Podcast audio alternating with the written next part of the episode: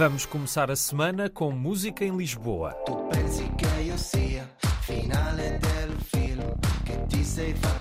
Foggy Project é um projeto pop eletrónico criado por um italiano, Francesco Pintaudi, ou Foggy, e que propõe bons temas para dançar, como este que acabou de sair, chama-se Ai Buongiorno e eu não consigo parar de ouvir, e fala da obsessiva presença das redes sociais no dia a dia de todos nós.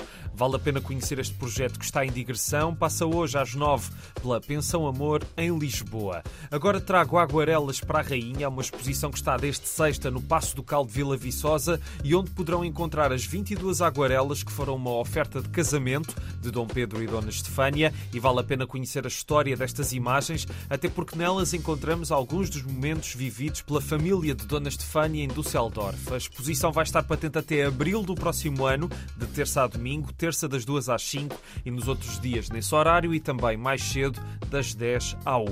Outra exposição, mas para ver na Junta de Freguesia de Esgueira, em Aveiro, Poesia da Resistência, é o resultado de um projeto europeu com o mesmo nome, mas em inglês, do qual saíram trabalhos de quase uma centena de jovens de Portugal, mas também de Itália, Espanha e Alemanha, e que partiu do 25 de abril e do regime que o antecedeu, para então criar esta série de obras que podem ser vistas até dia 30, das 9 às 6, e é de entrada livre. Amanhã em Oliveira do Bairro vai passar Não Sou Nada, da Nothingness Club, o novo filme de Edgar Pera, um cine-enigma à volta da obra e múltiplas identidades de Fernando Pessoa um filme visualmente notável para ver então amanhã às 10 da manhã no Quartel das Artes Doutor Alípio Sol.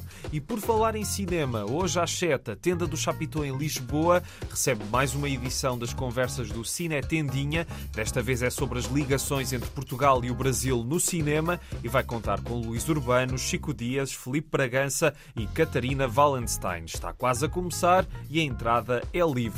E terminamos na Guarda com um concerto especial.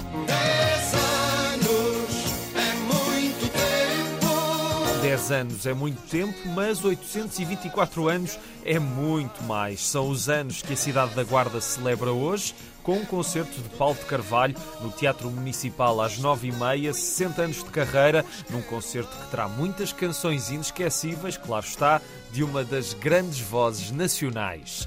E é tudo por hoje, um grande abraço e uma excelente semana.